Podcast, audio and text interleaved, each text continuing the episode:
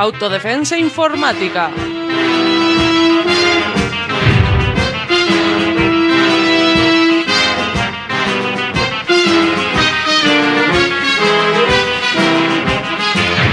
Un programa sobre seguridad y privacidad en la red.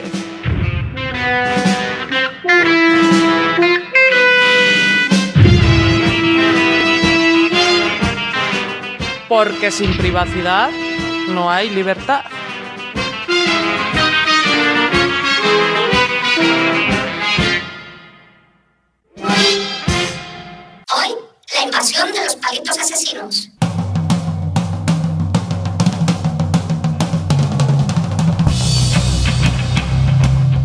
Según cantaba el grupo Hechos contra el Decoro en una de sus canciones, el comienzo de esta historia consistió en quitarle a palos al burro las zanahorias. Desde entonces, cada vez que el burro quería comer, tenía que tirar del carro que llevaba atado a él. Convertidos esos versos en una perversa y posmoderna metáfora, hemos adoptado los smartphones como las zanahorias digitales de hoy, y ya no nos ha quedado imaginación para nada más. Los palos siguen siendo palos, por muy metálicos y extensibles que sean. La gran diferencia con el burro es que hoy pagamos por esos palos, y el resultado final es que las zanahorias son transgénicas, con lo que no nos aportan prácticamente nada. En lo alto de la noria, las empresas que comercian con nuestros datos son las que finalmente se llevan las sustancias nutritivas y monetarias. Conste que nuestra visión del universo selfie, palito de selfie y redes sociales puede estar desfasada. Somos conscientes de ello. Admitimos nuestro asombro al darnos cuenta de la gran cantidad de gente que se hace autorretratos, a menudo con los dichosos palitos, y sube las fotos a su red social preferida. Que una ridícula canción del verano sea tarareada por millones de personas no tiene consecuencias para cada uno de esos individuos, más allá del aborregamiento y normalización de la población, que no es poco. Nuestras vidas pueden ser duras, precarias, estar infectadas por la enfermedad contagiosa del trabajo o la falta de él, las carencias afectivas, las angustias varias. Las trivialidades compartidas nos ayudan a sobrellevar todo esto. Lo comprendemos. Y lo tenemos claro, que cada cual se aliene como quiera. Lo que no podemos pasar por alto es que estas alienaciones actuales, la del selfie y últimamente la de la caza de Pokémon, disfrazadas de actos inocentes, tienen como consecuencia la cesión de nuestra privacidad a personas sin escrúpulos, a las que voluntariamente les informamos de dónde estamos, con quién, cuánto tiempo, cuál es nuestro aspecto, nuestro estado de ánimo, sea este fingido o no, en fin, documentamos gráficamente quiénes somos, cuáles son nuestros círculos sociales, nuestras filias y fobias y mucho más. Mientras esperamos a que llegue la siguiente moda impuesta desde arriba, seguiremos proclamando, sin privacidad no hay libertad.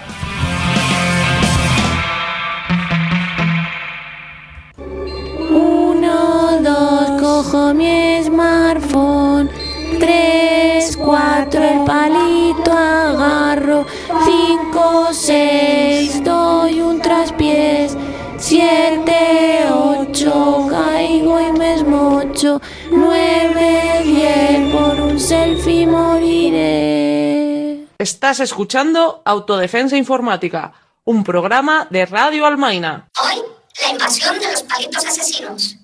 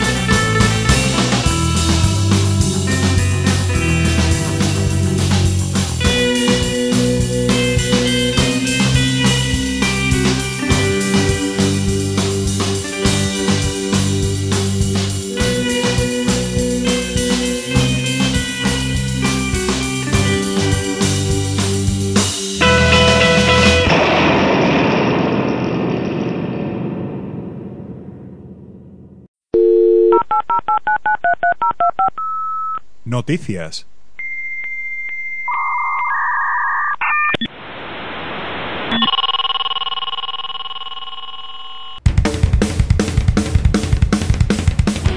Di adiós a los palitos para selfies. Llegan los drones selfie o dronis. La fiebre por hacerse autofotos, la de los drones y la de las cámaras activas se une ahora en una sola tendencia que, sinceramente, da un poco de miedo. Diversas compañías ya están trabajando en un nuevo tipo de dispositivos pensados para retratarnos y que parecen sacados del mundo de la ciencia ficción. Son los drones selfie. Drone E, Hover Camera y Lily son tres ejemplos de esta mezcla entre dron y cámara de fotos. Estos drones están pensados para seguirte en todo momento mediante un rastreador GPS en tu muñeca, el cual detecta todos tus movimientos.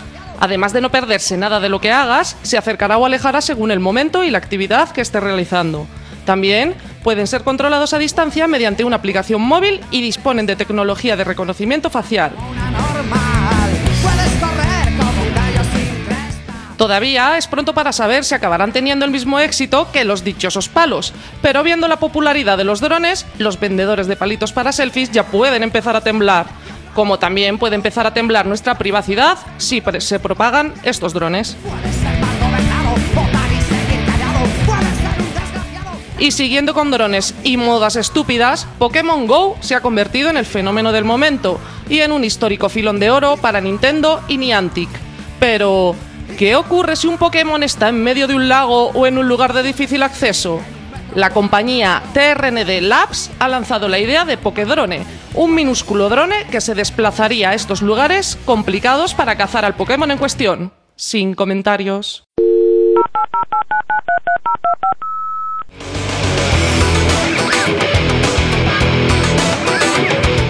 Los selfies son ineludibles. Aunque en un inicio la palabra selfie se propagó como una moda pasajera, continúa invadiendo cada aspecto de nuestra vida diaria. Fijándonos en cualquier semana, el vocablo selfie se menciona 365.000 veces en Facebook y 150.000 en Twitter. Una búsqueda en Instagram devuelve más de 50 millones de resultados. Como cualquier actividad ampliamente extendida, el selfie no es inmune a la tragedia. En la búsqueda de la siguiente imagen para el perfil de su cuenta, la gente joven con palitos a veces van al extremo. Posan en el borde de un acantilado, al lado de animales salvajes, cerca de trenes en movimiento y a veces no viven para contarlo. Puede que las muertes por selfie hayan recibido una gran cantidad de cobertura mediática, siendo el culmen la noticia de que muere más gente por selfies que por ataque de tiburones. Sin embargo, el alcance del problema y los datos que lo respaldan no han sido tratados apropiadamente, según aseguran en la web priceonomics.com. Sin tener en cuenta los casos que no han sido informados, desde 2014 49 personas han muerto intentando hacerse un selfie. La edad media de las víctimas es de 21 años y el 75% eran hombres. Una tercera parte de esas muertes ocurrieron por caídas desde las alturas. El escenario común era un acantilado o un edificio. El 40% de las muertes ocurrieron en India. En segundo lugar está Rusia. Muchos de estos accidentes parecen estar provocados por la mentalidad de las redes sociales, consistente en demostrar la valía de una persona en función de los riesgos que asume para hacerse una foto. Estos son los datos estadísticos, que cada cual saque sus conclusiones.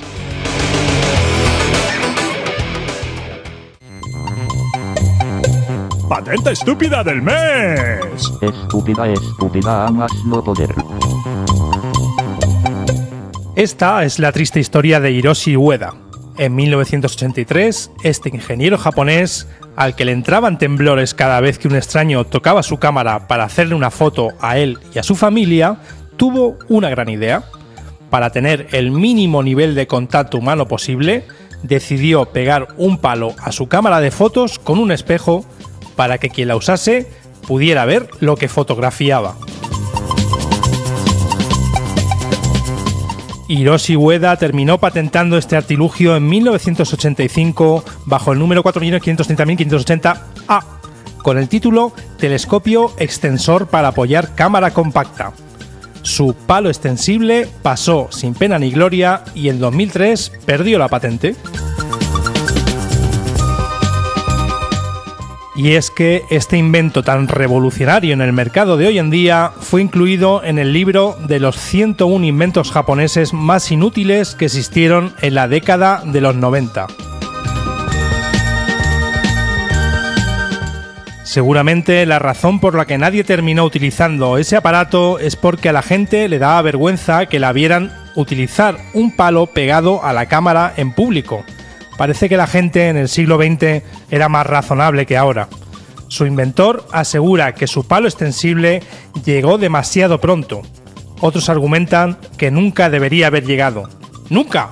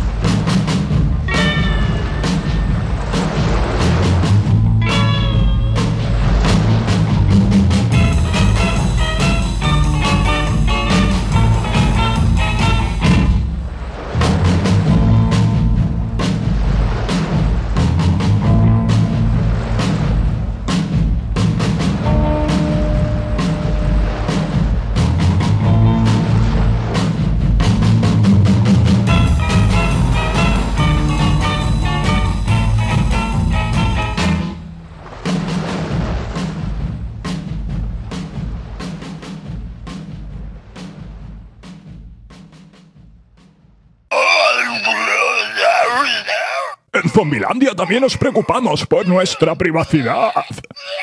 De hecho, hemos comprobado que los cerebros expuestos a Windows, Mac, Facebook o Twitter son mucho más jugosos y suculentos. Sin embargo, las masas cerebrales de la gente que usa software libre, que cifra sus datos y que no se hace selfies, nos resultan repugnantes. Si no quieres que los zombies te comamos el cerebro, usa software libre.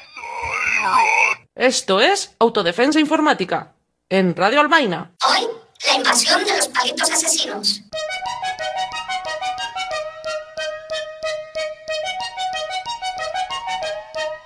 La privacidad es imposible. Sin software libre. Como ya os comentamos en nuestro anterior programa, estuvimos presentes en la jornada Software Libre para un Mundo Libre, en el espacio sociocultural liberado y autogestionado ECO de Carabanchel, Madrid. Entre varias personas conseguimos grabar 9 de las 14 charlas y talleres que se realizaron. A continuación, os ofrecemos un pequeño extracto de cada una de ellas y os animamos a que escuchéis enteras las que consideréis interesantes. Pondremos el enlace a las charlas en la entrada de este mes de nuestro blog autodefensainformática.radioalmaina.org. Autodefensa informática. Sin privacidad no hay libertad. Enlazando al, al tema de lo que son estas jornadas que estamos, que estamos asistiendo aquí, las tecnologías y las culturas libres eh, tienen su espacio natural en las radios libres. Y no solo porque tengan el adjetivo de libre, que parece que ya le ponemos libre o lo que sea, ya está, esto va junto. No, no solamente por eso. Pues porque al igual que las radios libres se plantea, por lo menos desde, desde las tecnologías y las culturas libres que a nosotros nos gusta y que aquí vemos mucha representación, pues plantean cambiar la forma en la que nos relacionamos, en este caso con la, con la tecnología, y buscan la manera de empoderar a las personas y a la, y a la sociedad en general. Esto, que parece un anuncio de Apple, lo que acabo de citar aquí, eh, o de cualquier otra empresa tecnológica, eh, en realidad es, es, es, la parte importante, es el key de la cuestión. Eh, como decía la gente de la Fundación del Software Libre, en su 25 cumpleaños, en un corto que sacaron, técnicamente es curiosito, pero recomiendo verlo, que está, está, está bonito. Decían, cuando controlas una herramienta, esta trabaja para tus intereses. Si esa herramienta la controlan otros, trabaja para sus intereses. Parece una verdad de perogrullo, parece, pero es, es muy importante tener eso en cuenta. Entonces, bueno, acababan diciendo que, que, con el tema del software libre se había avanzado mucho, pero que todavía tenemos mucho que hacer. Evidentemente tenemos mucho que hacer.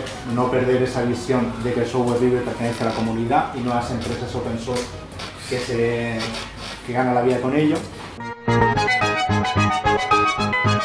Colegota, Yaver XMPP, nuestra mensajería instantánea libre. El XMPP lo que define es eh, un programa que vamos a usar nosotros para mandar mensajitos, qué tiene que hacer, qué tiene que mandar, en qué forma, para que al otro lado lo entienda. Entonces esas reglas es lo que se llama un protocolo. Entonces, eh, cuando vas a hacer una tecnología, pues tú puedes diseñarte tu propio protocolo, eh, guardarlo bajo siete llaves y no enseñárselo a nadie para hacerte rico, o puedes coger y compartirlo con todo el mundo para que todo el mundo lo pueda utilizar. Eso tiene las ventajas de que, como iremos viendo, pues todo el mundo lo puede usar, pues todo el mundo lo usa. Entonces, sobre todo, que quede claro, ¿por qué no lo podemos bajar? Porque el XMPP son las reglas, es el sistema. Eh, vamos a usar un sistema de mensajería que se llama XMPP y que veremos con qué programas lo podemos usar. Esto es lo que nos está diciendo, es libre, es decir, eh, lo han publicado eh, de forma abierta para que todo el mundo pueda cogerlo. Hay una. No, es una fundación.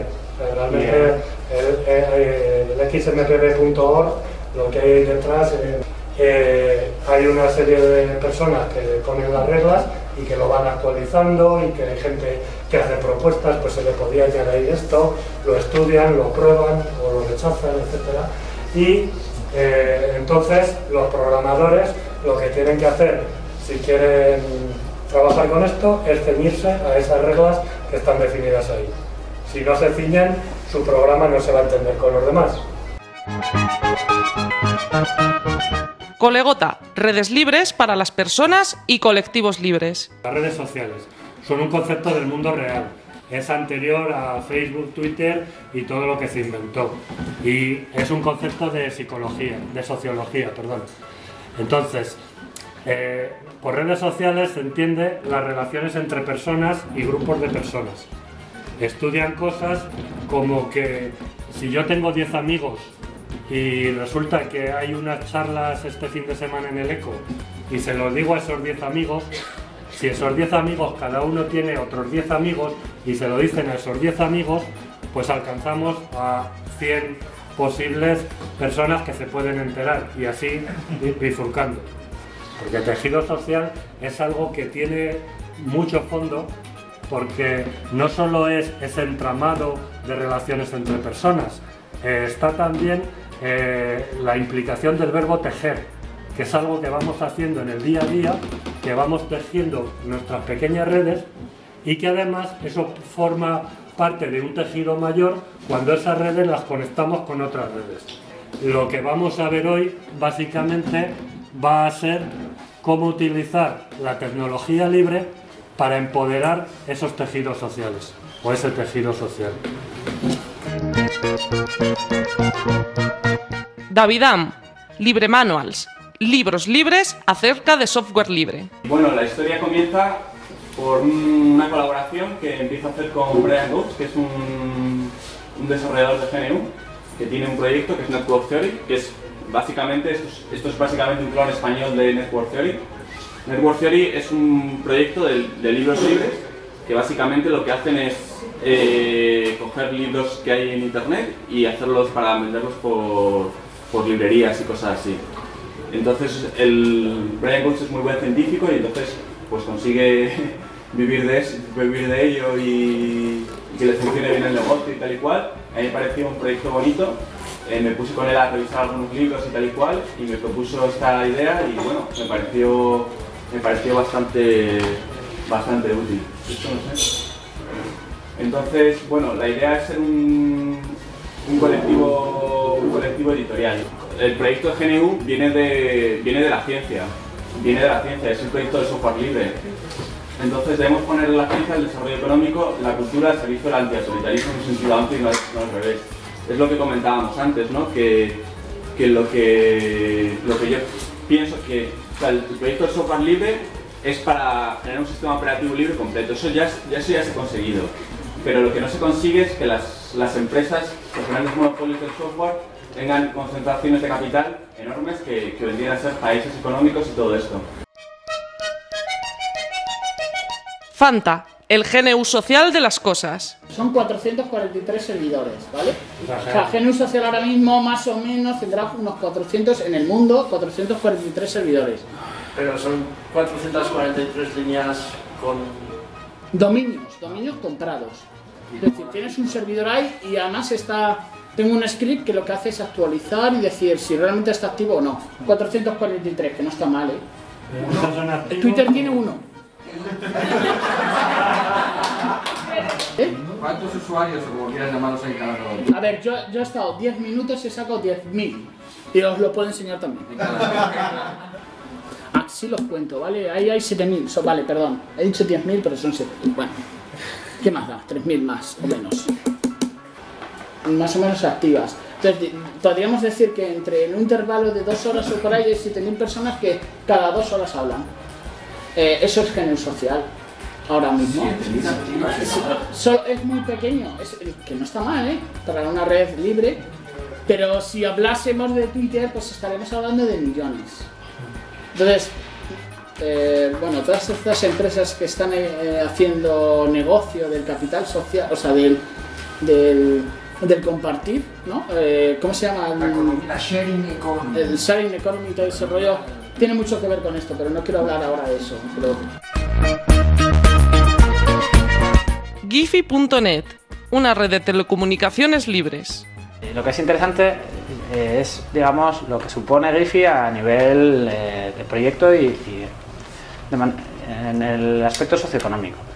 ¿Qué es lo que pasa? Que en las zonas donde el proyecto está funcionando mejor, lo que sucede es que eh, empiezan a aparecer empresas instaladoras, gente que de repente dice, oye, pues esto puede tener su, su propia empresa o una tienda informática o, dedicarse a otras cosas y eh, aparte empiezan a montar redes. Entonces, pues coger y decir, oye, que quiero que me pongas esto, por ejemplo, la ECO tiene un, un supernodo y tiene fibra óptica contratada y los vecinos, pues de repente pueden querer pon- ponérselo, ¿no? Pero igual el vecino ni sabe lo que es un- una IP, ¿no? Entonces no lo va a hacer, porque no sabe. Y aparte, ahí hay un, hay un tema de hackeo interesante. Por ejemplo, yo vengo de comer con mis padres ahora, que está en Majadahonda, ¿no? Eh, resulta que justo enfrente, en la puerta de enfrente, viven mis primos, mi tía y mis primos. Y en el de abajo, en el piso de abajo, vive mi prima con su pareja. Entonces son tres pisos, eh, cada uno pagando su conectividad eh, de manera individualizada, ¿no? Que eso es lo habitual, ¿no? En un bloque, pues cada uno paga su internet, ¿no? El tema ahí es que, bueno, pues puedes, empezar- puedes construir la infraestructura de- que sea distribuida en el sentido que cada uno es propietario de, su, de una parte y eh, o sea, de- de propiedad distribuida y que esa infraestructura te valga para compartir luego el flujo, los bits que pasan por ahí. ¿vale? Quasipodo, anarquismo y software libre. Un análisis personal, que he hecho yo, eh, acerca de, bueno, las ideas del software libre o la filosofía del software libre y a extensión lo que es la tecnología libre y cómo se relaciona, qué sinergias tiene, qué, re- qué relación hay con lo que promueve el- la ciudad libertaria. Em, así que bueno, eh, a mí me parece un tema que pues a veces no, no se tiene demasiado en cuenta en el movimiento libertario, o sea, por tradición o por otras razones, supongo que eh, la tecnología no se ha visto como, como algo principal sobre lo que hubiese a lo mejor que, pensar, eh, cómo queremos que sea, cómo, que- para qué queremos que nos sirva, porque muchas veces ha sido controlada desde arriba, ¿no? En general, el problema ¿no? es que la tecnología, pues, pues la ha impuesto una empresa o el Estado o, digamos, gente con poder. Entonces, a mí me gusta, pues, eh, bueno, o, la idea del análisis es darse cuenta que hoy en día, eh, nos guste o no, estamos rodeados de tecnología y que además esto, esto va en aumento, o sea, lo hayamos decidido o no, nos guste, hayamos hecho este análisis o esta reflexión o no, la realidad es que desde que nos levantamos por la mañana hay un aparato que sea nuestro, ¿no? O sea, que aunque nosotros hayamos dicho que no, mm, influye en nuestra vida o está presente y, y es que mm, no podemos simplemente decir eso no está ahí o esto no me gusta. O sea, hay que saber que, que eso está ahí. Nodo 50, un proveedor de servicios de Internet orientado a los movimientos sociales. Eh, Nodo 50 es básicamente tres cosas. Eh, un proveedor de servicios de Internet que actualmente aloja a 1.200 organizaciones y unas 500 personas individuales que tienen su correo electrónico. Eh, es decir, damos los servicios típicos de correo electrónico, de alojamiento de páginas web, listas de correo, este tipo de cosas, registro de dominios. También es un proyecto de contrainformación, que eso se traduce en, en, pues, en lo que se ve en nuestra portada, que, que publicamos unas 20 noticias diarias más o menos, que seleccionamos no solo de las organizaciones que están alojadas en Nodo 50, sino de, de lo que encontramos por, por la red y nos resulta interesante.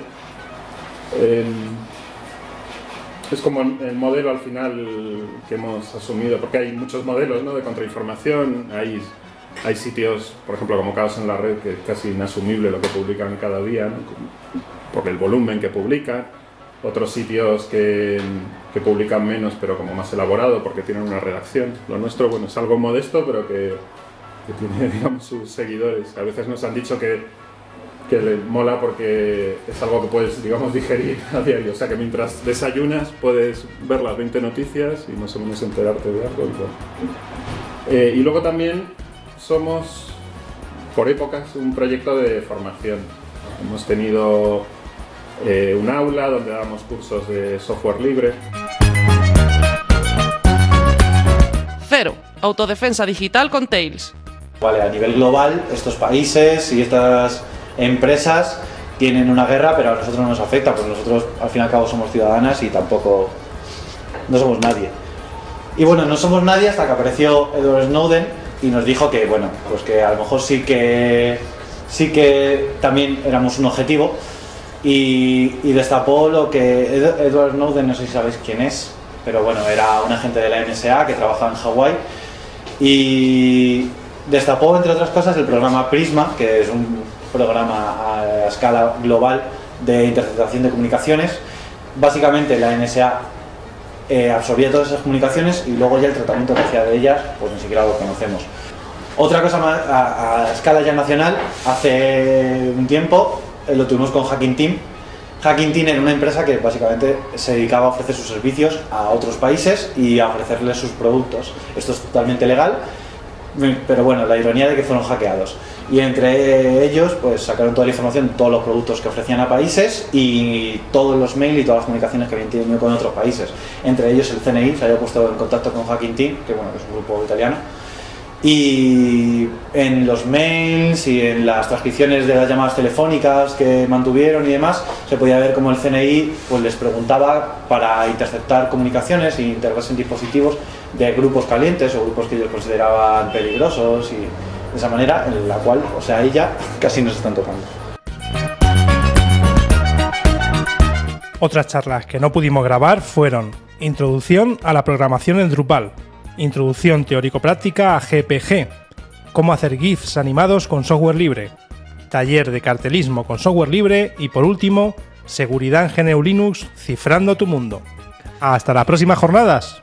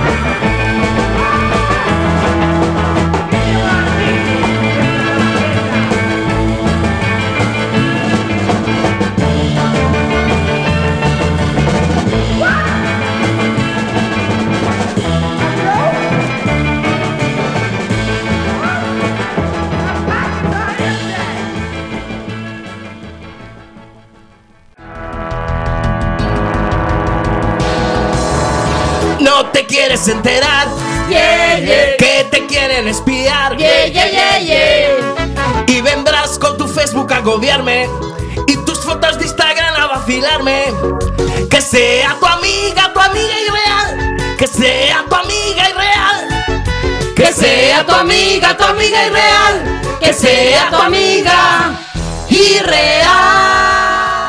Estás escuchando Autodefensa Informática, un programa de Radio Almaina. Hoy, la invasión de los palitos asesinos.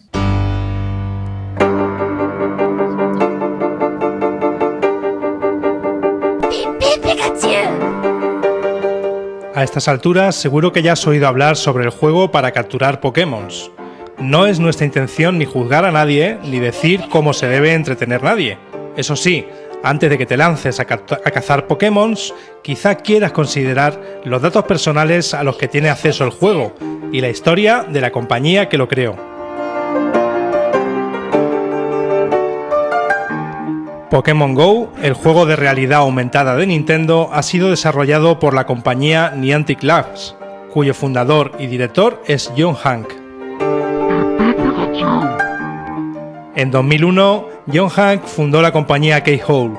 El nombre de la compañía es un homenaje a los viejos satélites espía militares. Hank había trabajado en el Ministerio de Asuntos Exteriores del gobierno estadounidense.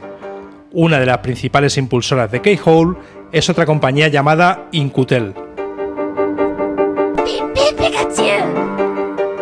Incutel es una compañía fundada por la CIA. Sí, la Agencia Central de Inteligencia estadounidense.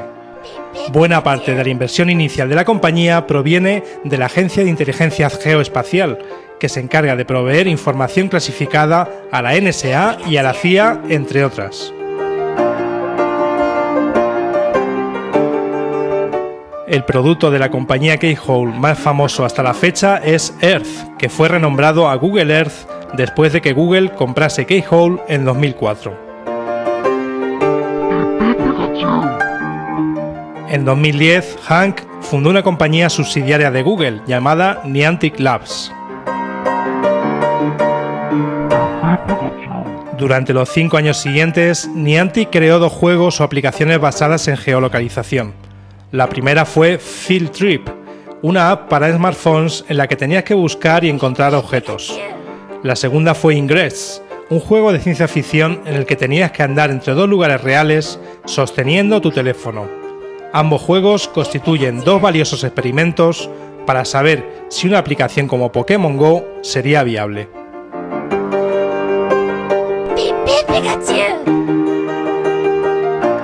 Teniendo en cuenta los antecedentes de la empresa creadora del juego, vamos a contaros ahora lo que la compañía tiene acceso cuando instalas Pokémon Go en tu smartphone.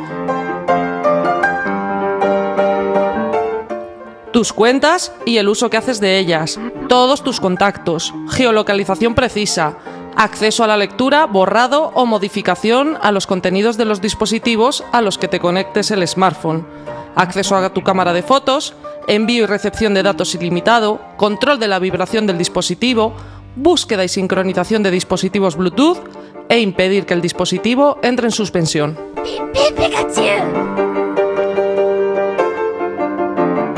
Si además has accedido al juego con una cuenta de Google, Pokémon Go tiene acceso total a todos tus datos, lo que significa que Niantic y Nintendo tienen control para leer todos tus correos electrónicos personales y enviar correos electrónicos por ti con su nombre. Acceso a tus archivos en Google Drive, incluidos los eliminados. Acceso a tu historial de navegación, búsquedas, mapas y ubicaciones. Acceso a todas tus fotos en Google Fotos y en general a toda la información almacenada en Google. Puede que pienses, ¿y a mí qué más me da si yo no tengo nada que ocultar? Si traducimos la información técnica, esto es lo que Niantic, Nintendo y Google, y por supuesto cualquier agencia a la que estas empresas den acceso, saben de ti. ¿Dónde estás? ¿Dónde has estado? ¿Y cuál es la ruta que has tomado entre los dos puntos? ¿Cuánto tiempo has estado en cada uno de los puntos y cuánto tiempo has tardado entre uno y otro? ¿Qué es lo que estás mirando en tu smartphone ahora mismo y qué has estado mirando? El listado completo de tus llamadas entrantes y salientes. ¿Cuál es tu aspecto? ¿Qué archivos y fotos hay en tu dispositivo y cuál es el contenido de cada uno de ellos?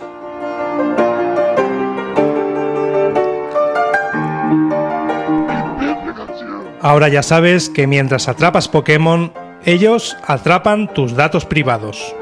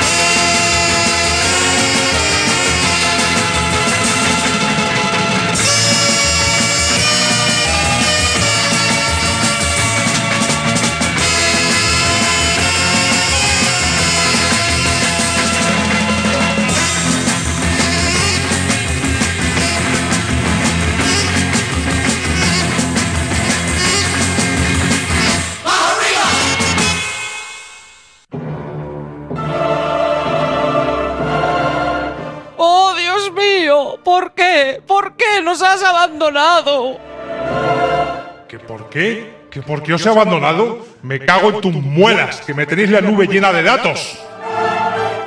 Bueno, Dios, no será para tanto.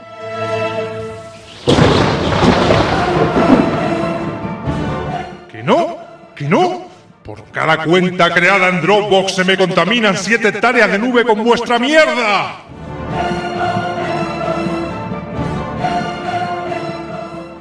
Esto es Autodefensa Informática, en Radio Almaina. Hoy, la invasión de los palitos asesinos. Teatrillo radiofónico informático. Teatrillo morfológico liposintático. Teatrillo radiofánico linfático. Teatrillo inforfónico. Bueno, pues eso.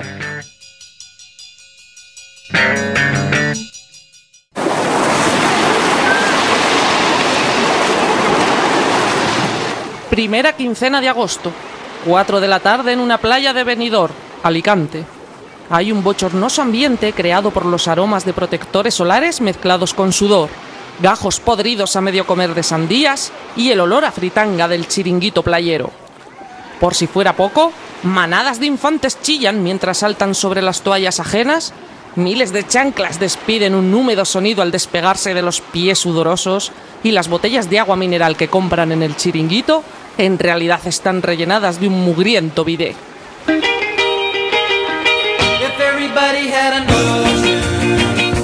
A varias decenas de metros de la orilla, el típico chulito de playa farda de lo lejos que se introduce mar adentro. Tanto, tanto, que ya nadie le ve y decide volver a la orilla para mostrar sus músculos bronceados. Es entonces cuando se topa con un palito de, apariencia metálica que flota sobre el agua. ¡Hey! ¿Qué es esto? Parece un palito metálico extensible. Mmm, se me ocurre que lo puedo usar para enganchar mi iPhone y hacerme una foto a mí mismo. En cuanto llegue a la orilla lo pruebo y así puedo mostrar a todos mis contactos de Facebook lo bien que me sienta mi bronceado en mis torneados bíceps y tríceps.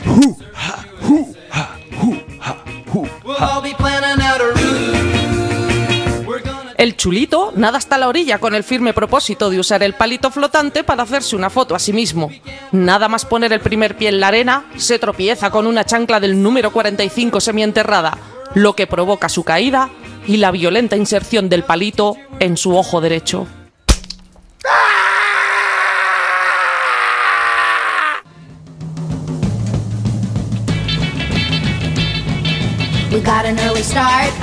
En otro lugar de la abarrotada playa, una niña está sacando fotos con un móvil al castillo de arena de más de dos metros que está construyendo.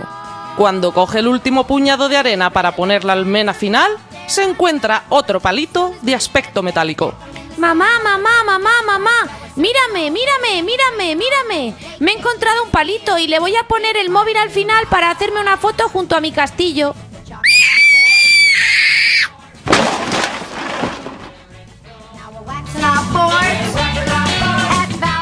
La madre, harta de las constantes llamadas de atención de su hija, ni siquiera la mira. Por eso no se percata de que la niña ha quedado sepultada bajo la arena del castillo. El fatal desenlace viene provocado al golpear la frágil e inmensa construcción con el palito encontrado.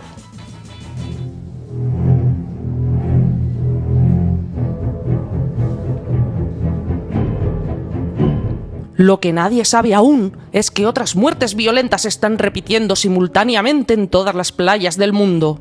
Y en cada uno de los casos está implicado un palito de aspecto metálico. ¿Cuál es el misterio que se esconde tras estos palitos?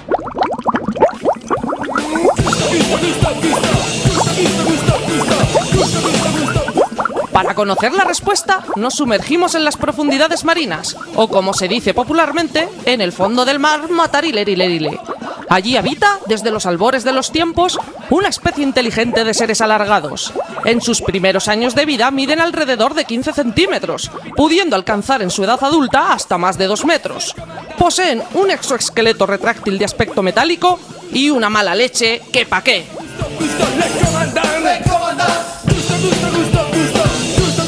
Nos acercamos todavía más al hábitat de estos seres que se encuentran en este preciso instante en medio de una asamblea que, decidirá su destino y el de la humanidad.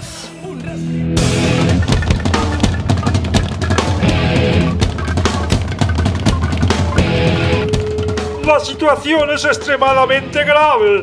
La raza humana nos está dando de palos y está acabando con nuestro hogar. Con su contaminación y su pesca de arrastre, está dejando nuestras ciudades torrotas y totirás. Ha llegado la ola de darles pal pelo, digo pal palo, digo de palos. Sí, es el momento de apoyar a la avanzadilla que está liando la parda en todas las playas a la vez. El informe que nos han mandado nos indica que, curiosamente, la inferior raza humana nos está confundiendo con un accesorio para hacerse fotos ridículas. Aprovechemos su estupidez para aniquilarles y borrarles de la faz de la Tierra. Unamos nuestras palifuerzas. En una primera fase, conquistaremos todos sus bazares y tiendas de souvenirs. Así iremos introduciéndolos en todos sus hogares e iremos provocando accidentes mortales. Vale, y ya los de jarabe de palo los torturamos antes de matarlos por su crueldad para con nuestra especie. Y lo mejor de todo, como creen que somos simples palitos de selfies, nunca sospecharán que esta es nuestra venganza.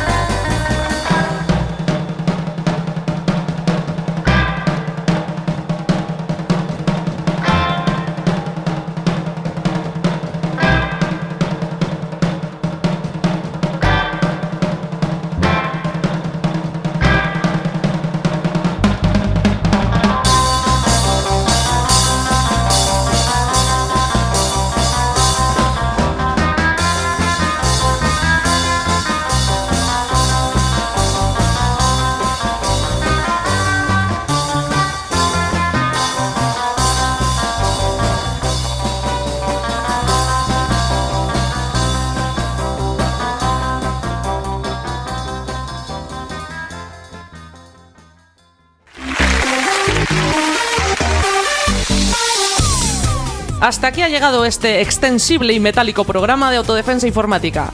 En Radio Almaina nos escucharás los miércoles a las 8 de la tarde y si no te da palo, los sábados a las 9 de la mañana. Y para oírnos cuando quieras, entra en nuestro blog autodefensainformática.radioalmaina.org donde puedes escuchar todos los programas y dejar comentarios, sugerencias, dudas o buscar Pokémon, pero vamos, que no los vas a encontrar. Además, puedes dejar un mensaje de voz en el teléfono de Radio Almaina, el 604-360-247, indicando que es para autodefensa informática. Repetimos el teléfono, 604-360-247. Desde Radio Almaina estamos buscando 100 socios y socias para seguir en el aire. Este medio no recibe subvenciones gubernamentales, empresariales o religiosas de ningún tipo. No emite publicidad comercial, ni siquiera de Pokémon Go, y nadie cobra por su labor. Te animamos a apoyar el proyecto a partir de 2 euros al mes. Entra en radioalmaina.org y te contaremos cómo hacerlo. Esta dosis mensual de privacidad digital trepan a vuestros oídos gracias a nuestra mamá, Radio Almaina, además de Onda Nonina, Radio Activa, Radio Binario, Radio Bronca, Radio Ela, Radio Mutant, Radio Cuca, Radio RSK y Radio Topo. Gracias por la difusión.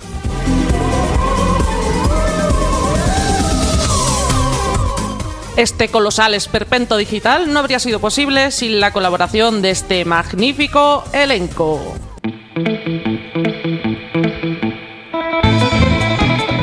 Golpeando con palitos de selfie a Pikachu, Paul. En la playa y sin dar palo al agua, señor Gallito. Pikachu te quiero, Pikachu te adoro. Tengo un retrato tuyo en el inodoro. Los palitos asesinos playeros, Esther y MC Hammer. Moliendo a palos el software privativo, las jornadas software libre para un mundo libre de la ECO. Coordinando la gran marcha de los palitos asesinos y en labores de guion, producción, locución y estulticia supina y con cara de palo, Vane y Antonio.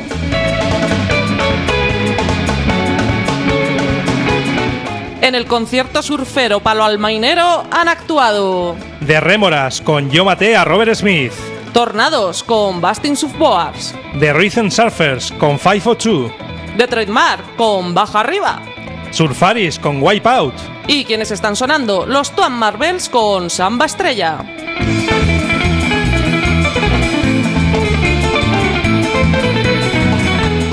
Tened cuidado o los palitos os empujarán al acantilado. thank you.